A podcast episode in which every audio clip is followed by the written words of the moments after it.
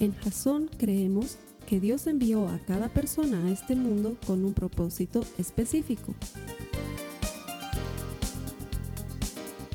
Nuestra misión es ayudarte a que tengas una relación personal con Jesús y a través de ella encuentres ese propósito para tu vida. Queremos ayudarte a alcanzar ese propósito. Es nuestra oración que este podcast te ayude a tener visión, a tener jazón.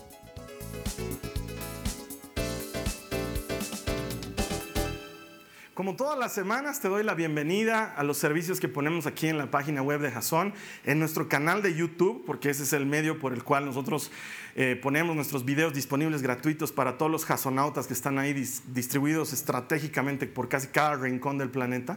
Y lo hacemos porque nuestro deseo es que encuentres la forma de relacionarte con Jesucristo de manera personal. ¿Por qué? Porque todo el que encuentra a Dios encuentra vida. Nuestro deseo y nuestra oración es que encuentres vida por medio de la eterna palabra de Dios, que es lo que compartimos aquí semana a semana. Así que te agradezco mucho que te hayas conectado y te prometo, el Señor te va a hablar hoy por medio de su palabra. Gracias, bienvenido. A las personas que vienen aquí todas las semanas, ya se los he dicho hace un momento, lo vuelvo a decir públicamente ante todos los casonautas del planeta en La Paz, Bolivia, estamos viviendo unos climas fríos espeluznantes. Yo sé que la gente que sabe de La Paz sabe que La Paz de por sí es una ciudad fría. Ahora, añadirle frío a una ciudad fría, realmente estamos viviendo unos días muy, muy fríos en el comienzo de nuestro invierno y sin embargo, me gustaría mostrarte, pero no lo voy a hacer. La iglesia está llena de bote a bote. Es más, tengo gente sentada aquí a mi lado que a ratos me distrae. A ver, hermanos.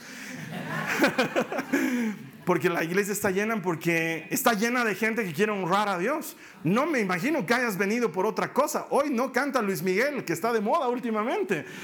Hoy solamente hemos venido solamente a escuchar la palabra de Dios. Entonces, si estás aquí, es porque estás buscando a Dios. Y si estás buscando a Dios, la Biblia dice que los recompensa a los que le buscan. Y ese eres tú. Si no, no estarías aquí. Así que te agradezco por decidir honrar a Dios el primer día de la semana. Y estoy seguro, así como les prometí a los que nos están viendo en distintos lugares del mundo, el Señor hoy te hablará. Así que bienvenidos y vámonos a lo nuestro. Estamos en esta serie que se llama ¿Qué desharía Jesús? ¿Por qué? Porque como lo veíamos la semana pasada, preguntarse qué haría Jesús es una práctica habitual del cristiano. Vas a tomar una decisión de trabajo, ¿qué haría Jesús? Vas a llevar adelante alguna solución con alguna persona que tienes algo quebrado y sabes que vas a pelear y entonces te preguntas, ¿qué haría Jesús? ¿Cómo, cómo lo haría Él? Vas a invitar a alguien a tu casa y dices, ¿Cómo lo haría Jesús? ¿Qué haría Jesús? Es una cosa habitual que el cristiano se pregunta, pero vamos a irnos más hondo en esta serie para preguntarnos en lugar de qué haría Jesús, qué desharía Jesús. ¿Qué de lo que estamos haciendo no le gusta, no le interesa? ¿Y por qué es importante saberlo? La semana pasada hablábamos sobre la indiferencia. Esa generación eh, de cristianos que tenemos en todos lados, ¿no? a, los cristianos a los que les decimos, hermanos, vas a tener jornada de alabanza. Ah, ¿Vas a ir? Ah, peor ahora que se acerca el mundial, es una crisis bien grande porque ah, mundial, versus iglesia. Vas a ir a la iglesia ah, y vas a ver el partido de Camerún. Ah, o sea, la gente, estamos en esa generación en que la gente medio que no se emociona mucho de las cosas. De hecho, he sido partícipe de un matrimonio que hemos oficiado. Estaba celebrando el matrimonio, cayó una nevada increíble. Se las ingeniaron para que el matrimonio sea hermosísimo. Y sin embargo, mientras los novios bailaban, estábamos en un grupo viendo una pelea de box por un celular porque la gente, ah, matrimonio, no, entonces que es grave, estamos viviendo en una generación así. Estamos viviendo en una generación así. Y veíamos que si hay algo que a Jesús lo indispone, algo que a Jesús le da vuelta a su estómago, que le causa náuseas, es que seamos indiferentes.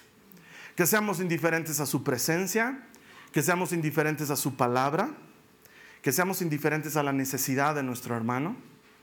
A Jesús lo indispone, le da náuseas. Y si hay algo que Jesús desharía, es la indiferencia. ¿Para qué?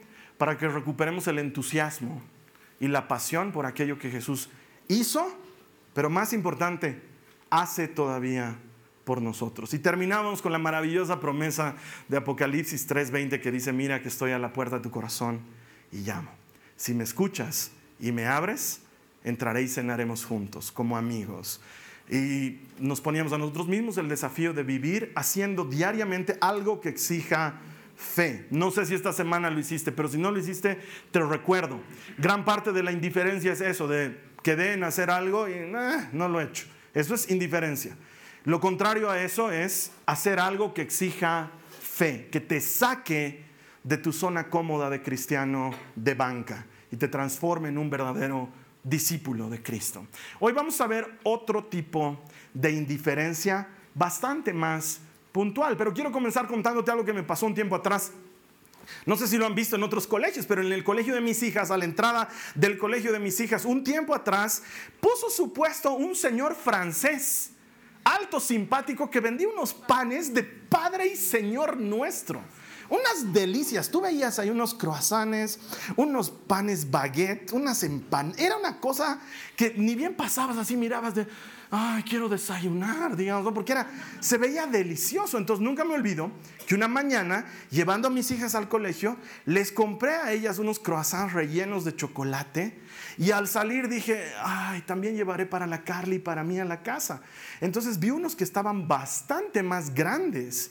Entonces dije, ok, a las chicas les he dado eh, los de chocolate, yo llevaré los grandes para la Carly y para mí. Y compré esos croissants que se veían gigantes y deliciosos. Y llego a la casa y le digo a la Carly, he traído croissants. Dice, uy, qué deli. Caliento en el microondas y lo parto y estaba vacío por dentro. Ahora, perdonen mi ignorancia culinaria y mi falta de mundo, pero yo no sabía que los franceses hacían croissants huecos. Para que tú le pongas lo que quieras, dice. O sea, yo partí y veo y le digo a la Carly, ¿y mi chocolate? ¿Y mi durazno al jugo? ¿Y mi queso Filadelfia? No estaba vacío y ahí la Carly me instruyó en las bondades de la hermosa Francia, podías ponerle pateo, lo que quieras, pero esa sensación de encontrarte con algo increíble y partir que sea vacío, es la cosa más decepcionante de la vida. No sé si te ha pasado alguna vez abrir algo y que esté vacío. Es como, es como que genera un cortocircuito en tu cerebro. Tú esperabas encontrar algo y nada. No sé si alguna vez te han hecho el mal chiste de darte un regalo, que tú lo desempaques, abres y no hay nada dentro. ¿Te han hecho alguna vez ese mal chiste? No, no le hagan eso a la gente. Le, le causa un profundo trauma. Vas a tener que recablear las conexiones allá adentro porque tú estás esperando ver algo y no ves nada. Es como que desempaquetes un regalo y abras y sea la polera del Bolívar. Digamos, es como que... El otro día un hermano me ha dicho, creo que te estás volviendo stronguista. Yo le he dicho, no, he dicho que no hay fútbol bueno en Bolivia, no hay. Yo soy del Atlético Peñotilluehue o algo de esos. Ok, es horrible abrir algo y que está vacío. Y Jesús tiene muchas veces esa sensación con nosotros. La iglesia, ser cristiano, está lleno de aparentes rituales. Eh, eh, entre, entre venir a la iglesia y saludar al hermanito y participar de la alabanza y los cantos y encima a veces te dan duro los de la música con una cancioncita, ¿no? Ya la han tocado 800 veces, pero van a seguir tocando la canción. La primera vez que la han cantado era increíble, pero ya 17 domingos después es como que por Dios, usan otra canción, digamos, ¿no? y está lleno de esas cosas y encima que levanta las manos, que saluda a tu hermano, que repite después de mí, que hace esto, hace el otro. Y como que es una de moverse, ¿no? Y estos cristianos aman los movimientitos y les gusta el, no sé, pues los aeróbics, no sé cómo son, medio zumba. Y luego te sientas y tienes que bancarte 30 minutos de un tipo que te está hablando y te habla y está esperando que respondas. Alguien dígame amén, aleluya. Vas a repetir, léelo conmigo, repito. Entonces... Y de tanto hacerlo, llega un momento en que se vuelve vacío. Y lo haces por hacerlo. Lo haces por hacerlo. Olvidamos la razón por la cual hacemos lo que hacemos. Cuando cantamos una canción o levantamos las manos o dices amén a una parte de la prédica, ¿por qué lo hacemos? Luego se vuelve vacío y ya ni tiene sentido y ya hasta dejas de hacerlo. Se vuelve algo más. Y se transforma en ese croissant que Jesús lo parte y dentro no encuentra nada. Está vacío. Por fuera se ve delicioso, pero por dentro no tiene nada. Eh, yo lo relaciono con esa sensación que tengo, porque tú sabes que ya hace tiempo no lo hago, el Ministerio de Música se encarga de ministrar la alabanza, así llamamos la dirección de la oración. Yo ya no ministro alabanza, pero es esa sensación que tengo cuando me pongo adelante y veo a los del Ministerio de Música haciendo de todo para que la gente participe y tenemos un hermano que está apoyado así sobre la banca de adelante, ¿no? Y estamos en la canción más increíble del mundo. Estamos diciéndole a Dios algo profundo y hermoso. Y el hermano está así. Y se distrae con el hermano que entra. Y como ve que el pastor lo está mirando, y aguanta, porque sabe que el pastor es de esos que mira, ¿no? Entonces, aguanta. Entonces dice, no me debe seguir mirando, así que. Hasta ora en lenguas ese rato es Alguna vez también me has debido escuchar, salgo aquí adelante y les digo, hermanos, es más, creo que hace un par de domingos les dije, tienen mi autorización para darle una patada en la canilla al monolito que esté parado a su lado. Monolito es una, es una especie, de, es una cosa prehispánica de la cultura tiahuanacota, son unas especies de monumentos, de idolillos, no sé cómo llamarlos, pues son unos bloques de piedra enormes tallados con forma de con cara de gente, algo así. aquí en, Bolivia, en Perú, son muy conocidos los monolitos. Son tiesos, son columnas de piedra que no se mueven. Entonces yo le digo a la gente, está prohibido ser monolito aquí en la iglesia, porque estamos cantando, eres increíble. Y la gente, o sea, si a mí, quiero que me entiendas, si a mí que no es para mí, porque no me lo estás dando a mí, a mí no me gusta que eso pase yo me pregunto cómo lo ve Jesús, qué desharía él de eso que está pasando. Y yo estoy seguro que él desharía los monolitos. Estoy seguro que los desharía. Gracias, hermana del Ministerio de la Música, que vives los mismos sufrimientos que yo vivo. Hay empatía, hermana, que el Señor te bendiga. Yo estoy seguro que Jesús lo desharía. Él desharía la indiferencia que tenemos en el momento de la alabanza o lo que yo llamo una alabanza, una adoración hueca, que se ve linda por fuera, una iglesia llena, pero que la partes y no tiene nada adentro. Yo creo que Jesús la desharía. De hecho, ese es el problema que él tenía con los fariseos. Mucho hablamos de los fariseos porque son una, encarnación perfecta de muchas cosas que terminamos haciendo sin querer hacerlas. Mira lo que dice la palabra en Mateo 15, los versos 1 y 2. En ese momento algunos fariseos y maestros de la ley religiosa llegaron desde Jerusalén para ver a Jesús. ¿A qué habían ido? A ver a Jesús.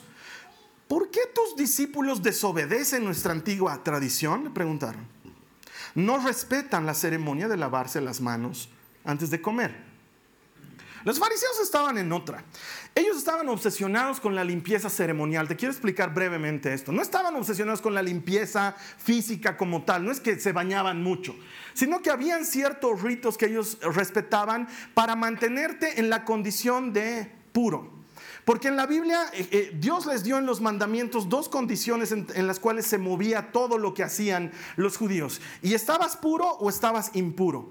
Estar impuro no era algo necesariamente malo, porque si se había muerto tu padre y lo tenías que enterrar, el tocar el cadáver te hacía impuro. Entonces no era un pecado, simplemente que no estabas habilitado para las celebraciones litúrgicas propias de la religión de la cultura judía. Entonces, estar impuro no era haber pecado necesariamente.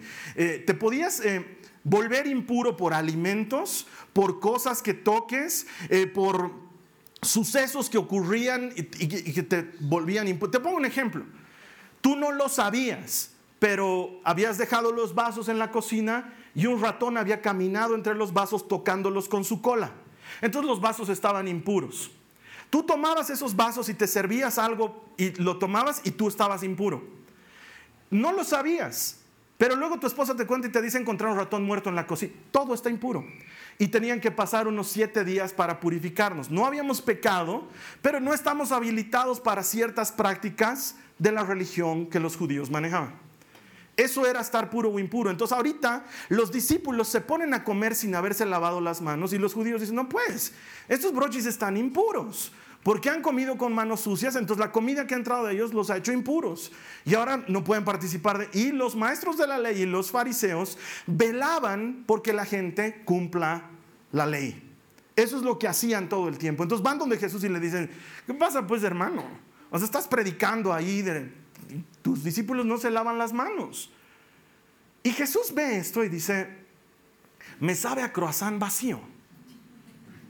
No tiene chocolate adentro, no tiene, es que quiero que entiendas esto. Se están preocupando por el croissant por fuera, pero no lo están mirando por dentro. De hecho, la exageración de los judíos llegaba a este nivel. Quiero que entiendas. Antes de comer, no antes de comer toda la comida, antes de comer cada comida, antes de comer la entrada, antes de comer la sopa, antes de comer el segundo, antes de comer el postre. O sea, cuatro veces en nuestro caso se hubieran lavado las manos. ¿Sabes cómo lo hacían? Alguien les echaba agua, ellos ponían las manos así, y alguien les echaba agua, además una cantidad precisa, no es que les echaban un balde de agua, más o menos la cantidad que entra en una cáscara de huevo sin romper, digamos, ¿sí?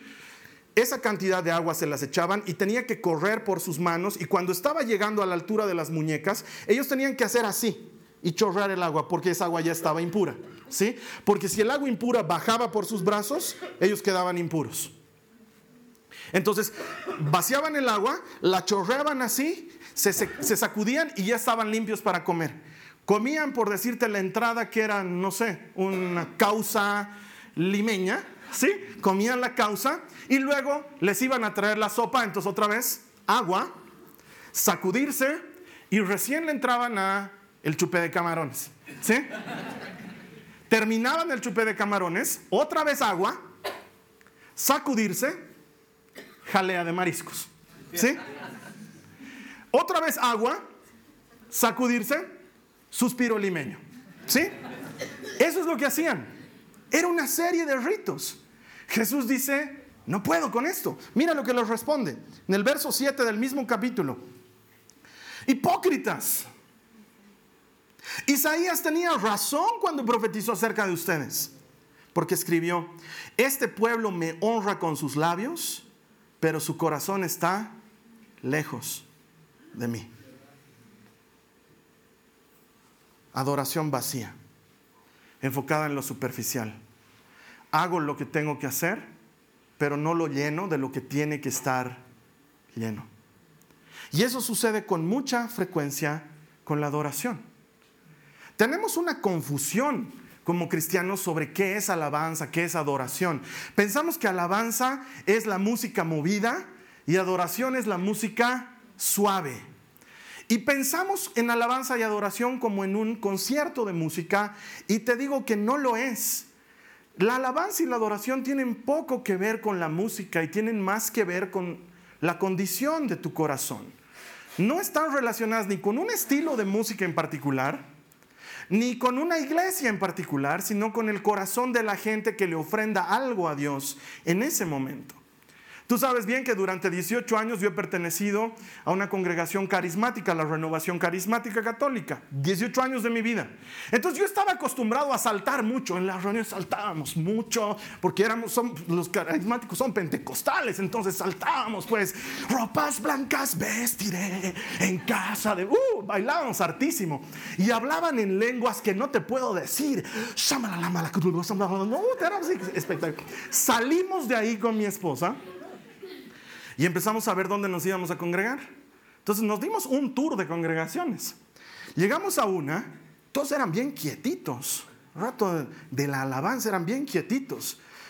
Una hermana gentilmente nos pasó un cuadernito. Agarramos el cuadernito y empezaron a cantar. Oh, buen Jesús, yo creo. Así era. Yo la miraba a mi esposa creo que hemos venido a un funeral. Sé por mi bien. Luego fuimos a otra congregación. Yo pensé que había visto saltimbanquis. No. Fuimos a otra congregación. He visto pues saltimbanquis. O sea, la barra brava de un equipo de fútbol son peanuts al lado de lo que he visto en esa iglesia. No sabes cómo saltaban, cómo gritaban. Había un hermano que parecía que era un pez que se había salido de la pecera, entonces en el piso. Una hermana que le dio tembladera. Era una locura. Yo le miraba a mi esposa y le decía, creo que aquí no es donde tenemos que estar. y entonces luego surge la pregunta, ¿cuál es el estilo correcto de alabanza? ¿Tiene que ser así movido y saltado y gritado? ¿O tiene que ser así calmado y ceremonial y sobrio? ¿Cuál es el estilo correcto? Y la respuesta es todos o ninguno. Todos, si al partir el croissant está lleno, pero ninguno, si al partir el croissant está vacío. Porque no tiene que ver con la música, no tiene que ver con los saltarines que son los hermanos o no, no tiene que ver con la efusividad o no, tiene que ver con la condición de tu corazón. La adoración no es una manifestación de algo que yo hago como actuación. La adoración es un reflejo de algo que está pasando dentro mío. Mira cómo lo califica Jesús, Juan 4:23.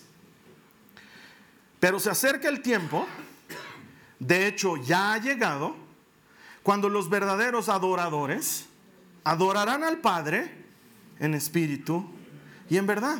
El Padre busca personas que lo adoren de esa manera. Entonces el Padre no dijo necesito que canten como Hillsong Así es como me gusta que me adoren. O no, no me gustan esas cosas tan saltimbanqueadas. Yo quiero algo que sea más de monasterio. No, el Padre dijo que sea en espíritu y en verdad. Que le pongas de tu espíritu y que lo hagas auténtico y honesto. Un par de días atrás fue mi cumpleaños, gracias a los que me felicitaron, a los que no lo hicieron, lo tengo en cuenta, a los que no sabían, no pasa nada. No me imagino que mis hijas, con motivo de mi cumpleaños, vengan y me digan, papito, feliz cumpleaños, te hemos hecho una canción y se pongan las dos, porque son muy cantoras las dos. Te hemos hecho una canción y empiecen a cantar, papito, papito, de mi... A ver, chicas, ratito. Ya tienes 10 y ya tienes 8. ¿Qué es este papito, papito en mi corazón? O sea, canten pues algo más de grandes, ¿no? Esa canción está bien para cuando estabas en la guardería, pero si te vas a acercar a mí y pretendes lograr mi favor y que toda mi bondad y toda mi gracia te acompañen, no me cantes pues papito, papito de mi corazón. Cantame pues algo acorde a tu edad.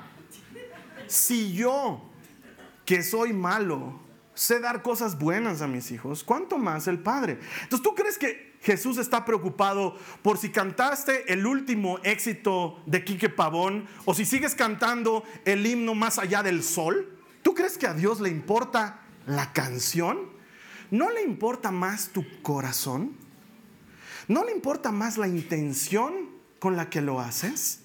¿No le importará más lo que hay dentro que lo que está afuera? Pero lo que está afuera es un reflejo de lo que está adentro. Y es ahí donde me pregunto, ¿qué desearía Jesús? Definitivamente, Jesús desearía la adoración hueca, la adoración vacía. Si, es, si hay algo que él quisiera sacar, es esa alabanza sin sentido. Ese estar en la alabanza, pero no hacer alabanza. Porque la alabanza es un estilo de vida. Y hay gente que todavía hoy en día dice, eh, eso de la alabanza a mí no me cuadra. Mm, yo todavía no le hago a eso. Yo vengo a la prédica. Bien por ti. Porque la puerta siempre va a estar abierta. Pero tienes que saber que un servicio cristiano está compuesto de dos cosas. Dos esencialmente. Una en la que yo le doy algo a Dios y la otra en la que Dios me da algo a mí. El momento en el que yo le doy algo a Dios es el momento que nosotros llamamos de alabanza. Ahí yo le doy algo. Y el momento en el que Él me da algo a mí es en la prédica, cuando por medio de su palabra Él me alimenta. Es una Acción recíproca, te doy y tú me das, te bendigo y tú me bendices. Así es como funciona. Cuando yo lo corto, solamente estoy quedándome con la parte en la que recibo, recibo y recibo. Y eso es vacío, es hueco. Y quizás tú me digas, no, pero yo vengo a la alabanza. Sí, pero si vienes y no participas, eres como ese hermano que vino a la fiesta pero se quedó en la puerta. A mí de chango me odiaban en las fiestas, porque yo iba a una fiesta, yo no bailaba. Tú no me hacías bailar por nada del mundo. Y no porque, ah, qué cristiano, su religión no le permite. Porque no me daba la gana. Porque era así de malcriado. Yo iba a una fiesta, yo charlaba con la gente. Me daban campo para agarrar el micrófono. Buenas noches, bienvenidos a la fiesta. Buenos años del Bolívar. Y la gente, ¡ah! Y venía alguna de mis amigas o alguna chica me decía, ¿quieres bailar? yo no bailo, bailo con mi sombra en la pared. por chinchi, solamente por chinchi. Entonces, muchas veces tuve amigos cercanos que me decían, ¿para qué has venido? Si vas a estar en la puerta, si solo vas a comer los hot ¿a qué has venido? La fiesta es allá adentro, bailando. Si, no te gusta, hermano, andate. Bueno, pues me iba, porque yo era un malcriado, entonces me iba. Pero muchas veces hacemos, estás aquí, pero no estás aquí.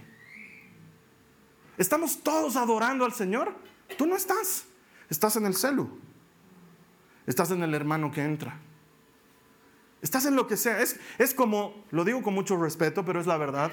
Si alguna vez has llevado a una mujer que no le gusta el fútbol, eh, que no le gusta el fútbol al fútbol, es así. Porque tú estás viendo el partido y te toca, ¿no? Mira, los policías están ahí con el perrito y tú.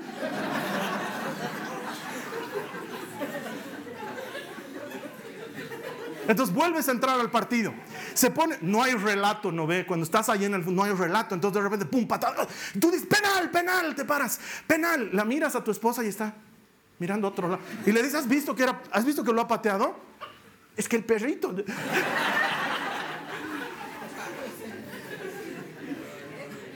Y muchas veces venimos a la iglesia y no estamos haciendo lo que está haciendo la iglesia. La iglesia está adorando y yo estoy mirando otra cosa, estoy eh, entretenido con esto, no estoy ahí.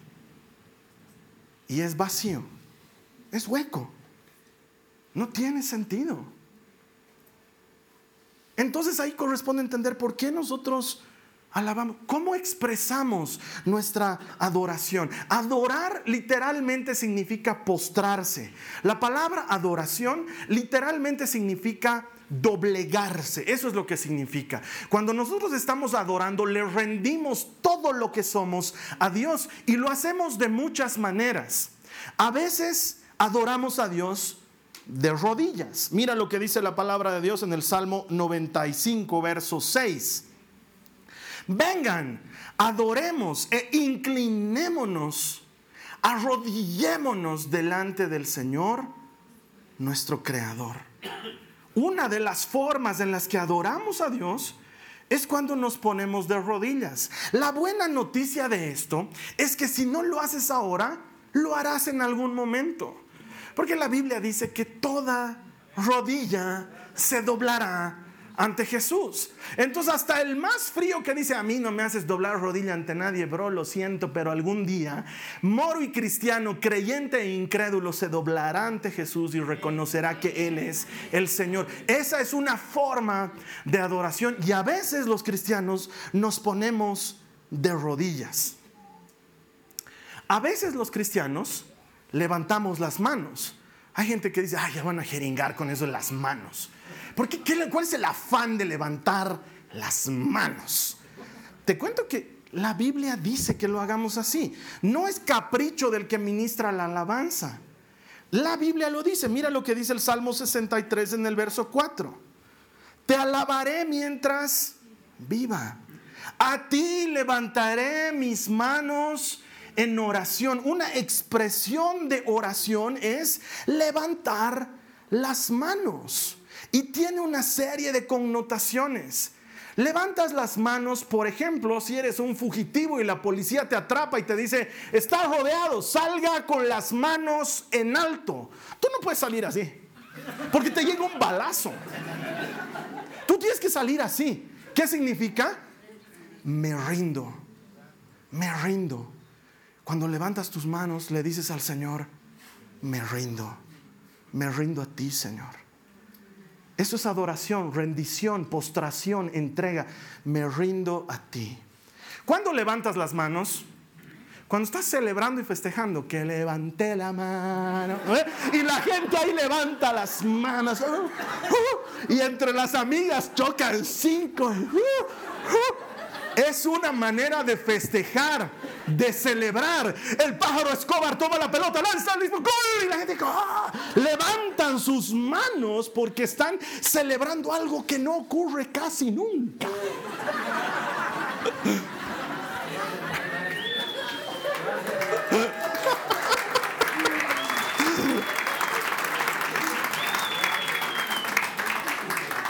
Festejas.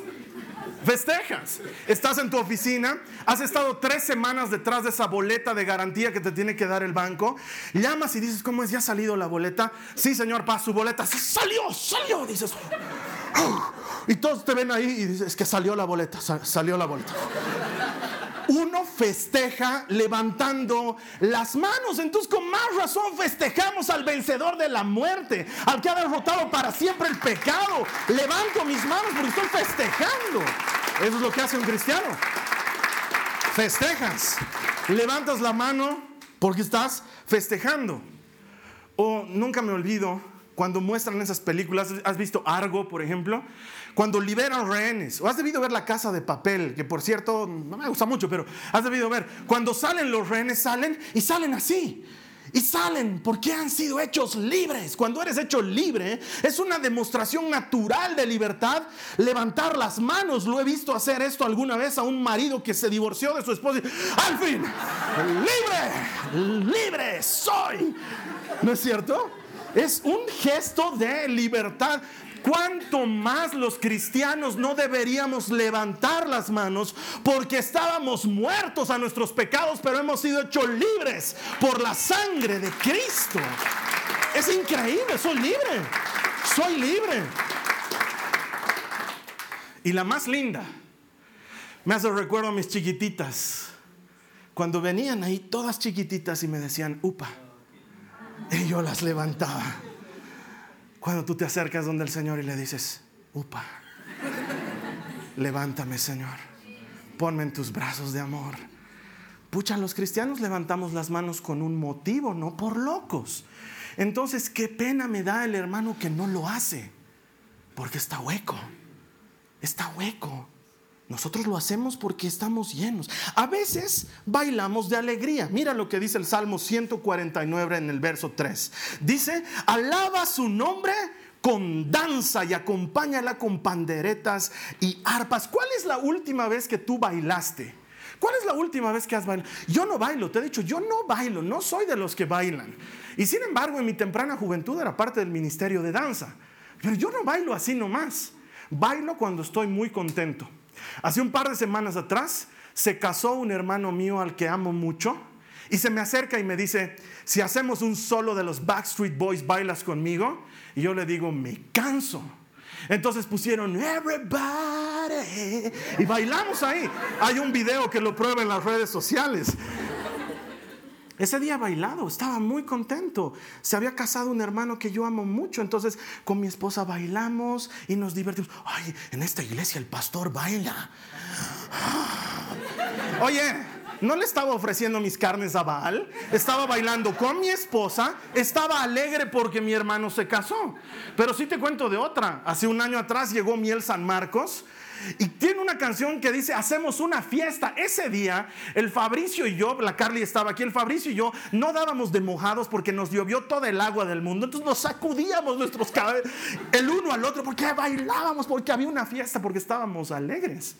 Uno baila cuando está alegre. ¿Cuánto más alegre no voy a estar en la presencia del Señor? La Biblia dice que David bailaba con todas sus fuerzas delante del arca al grado de que su esposa se sintió avergonzada y dijo, ¿qué le pasa a este ridículo?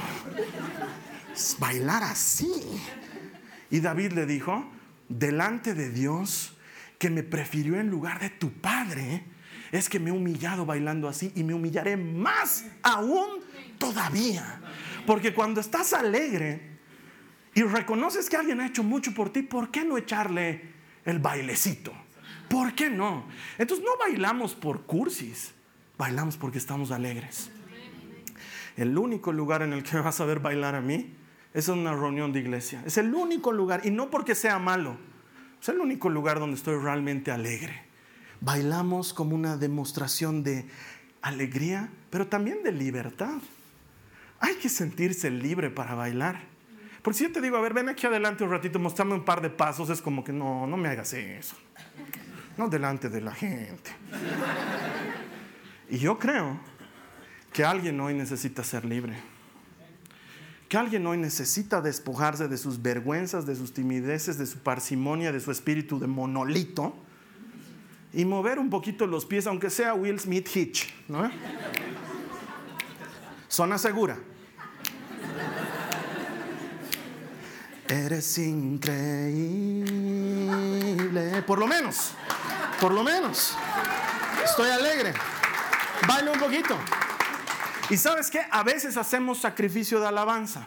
Mira lo que dice la palabra de Dios en Hebreos 13, en el verso 15. Dice, por lo tanto, por medio de Jesús, ofrezcamos un, ¿qué dice? Sacrificio continuo de alabanza a Dios mediante el cual proclamamos nuestra lealtad a su nombre. Sacrificio de alabanza es una muestra de lealtad. Entonces eso quiere decir que le alabo cuando tengo ganas, pero también le alabo cuando no tengo ganas.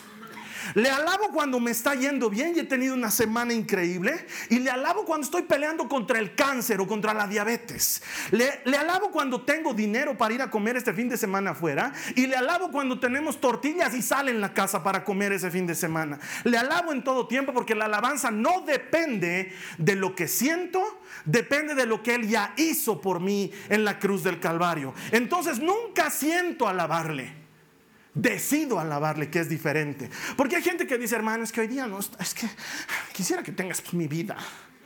Yo hoy día no siento, hermano, no, no estoy en ánimo de alabar. ¿Sabes qué? Si hay algo que he aprendido en 27 años de ser cristiano, es que muy pocas veces las ganas de alabar vienen antes de alabar. La mayor parte del tiempo las ganas de alabar vienen después de haber alabado, cuando ya te metiste de lleno. Mientras estás ahí con cara de haciéndole un favor al Ministerio de Música, no pasa nada.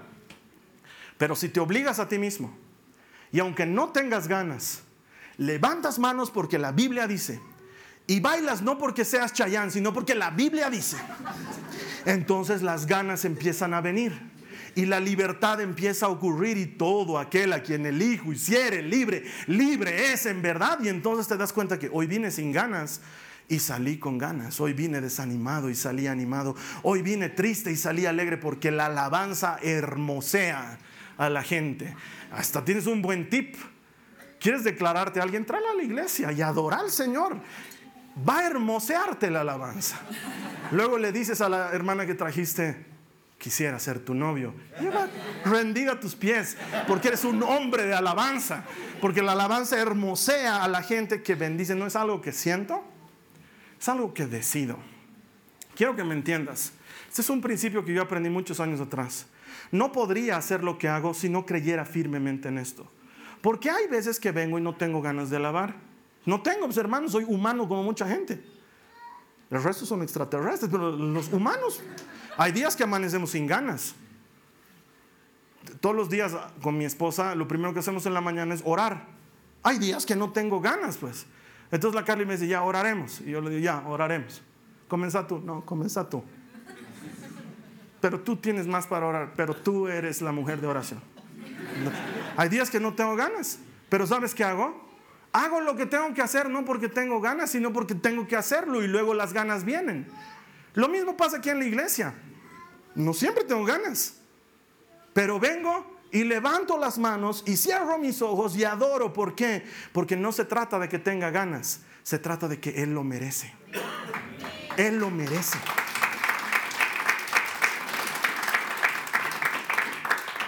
La alabanza, la adoración no es un estilo de música, es una condición de tu corazón.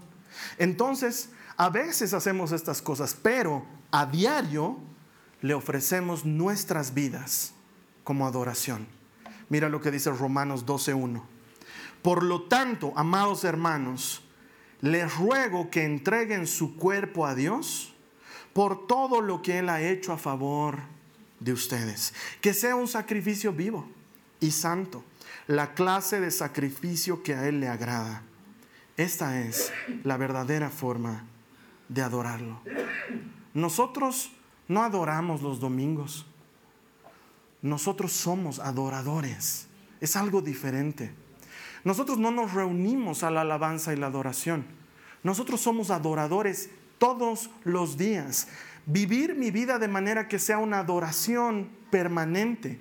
Tomar mis decisiones, ir a mi trabajo, hacer vida de familia, tener contacto con la gente de forma que todo eso que estoy haciendo sea una adoración para el Señor, una ofrenda, un entregarse, un postrarse. La adoración no tiene que ver con el estilo de música, tiene que ver con la condición de tu corazón. ¿Nos ayudamos con música? Claro que sí, porque la Biblia lo hace. La Biblia dice en el último salmo que todo lo que hay le tiene que alabar.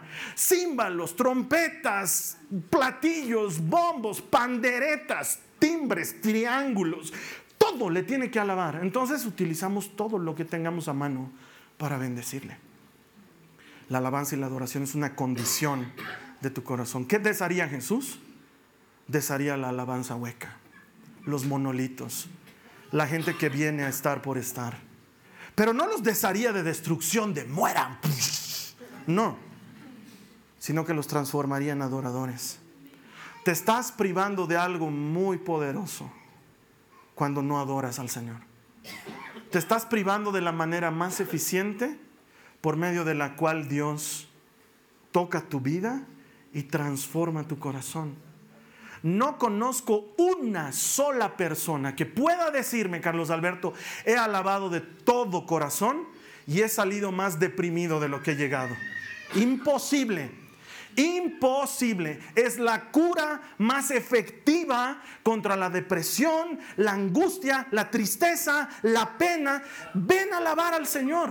Entregate de lleno a Él y vas a ver cómo Él extirpa de tu corazón lo malo y llena tu corazón de lo bueno. Eso sucede con la alabanza y la adoración. Así que ahora creo que es importante que nos demos un momento para adorar. Yo le voy a pedir a la Z y a los músicos que me acompañen y yo te voy a dar algunos motivos para adorar al Señor. El motivo principal es quién es Dios. No adoramos porque el hermano de lado está adorando. Adoramos por quién es el Señor. No adoramos porque tengo ganas. Adoramos porque el Señor merece adoración. No adoramos porque fue una buena semana.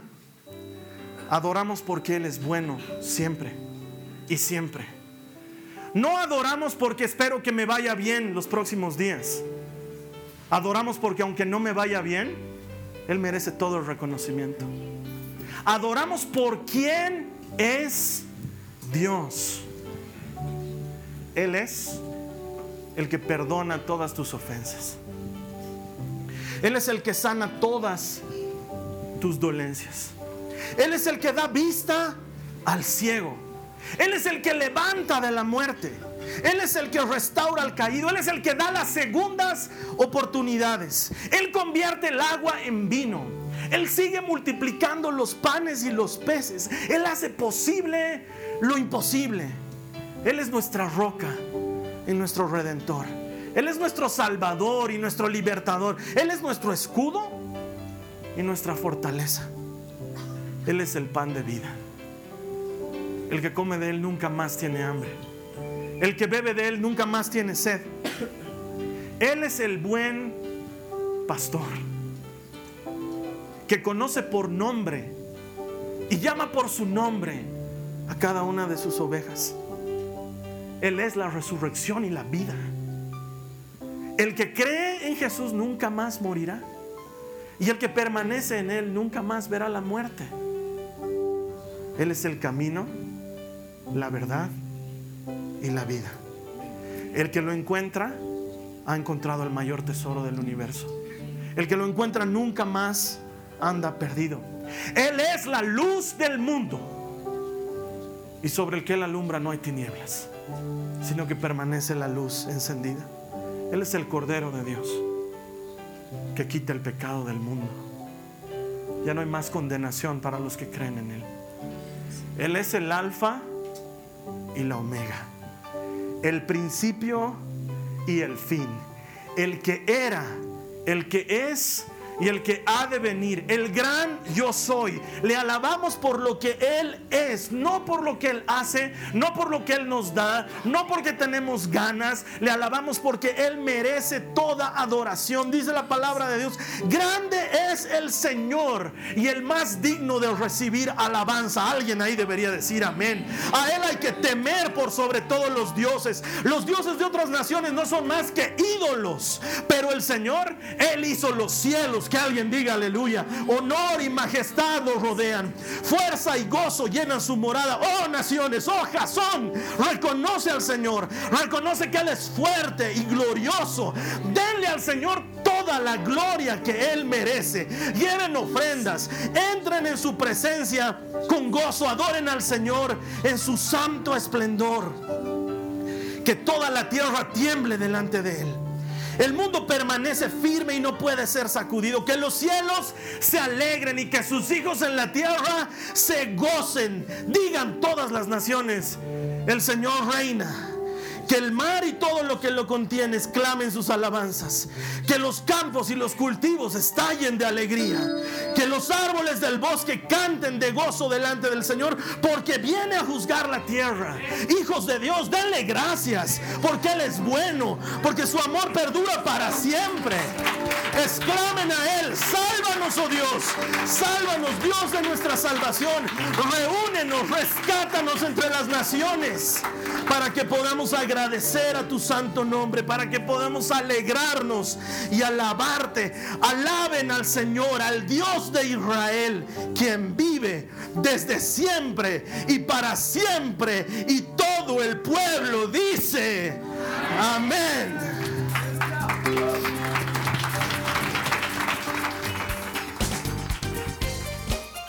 Esta ha sido una producción de Jason Cristianos con propósito.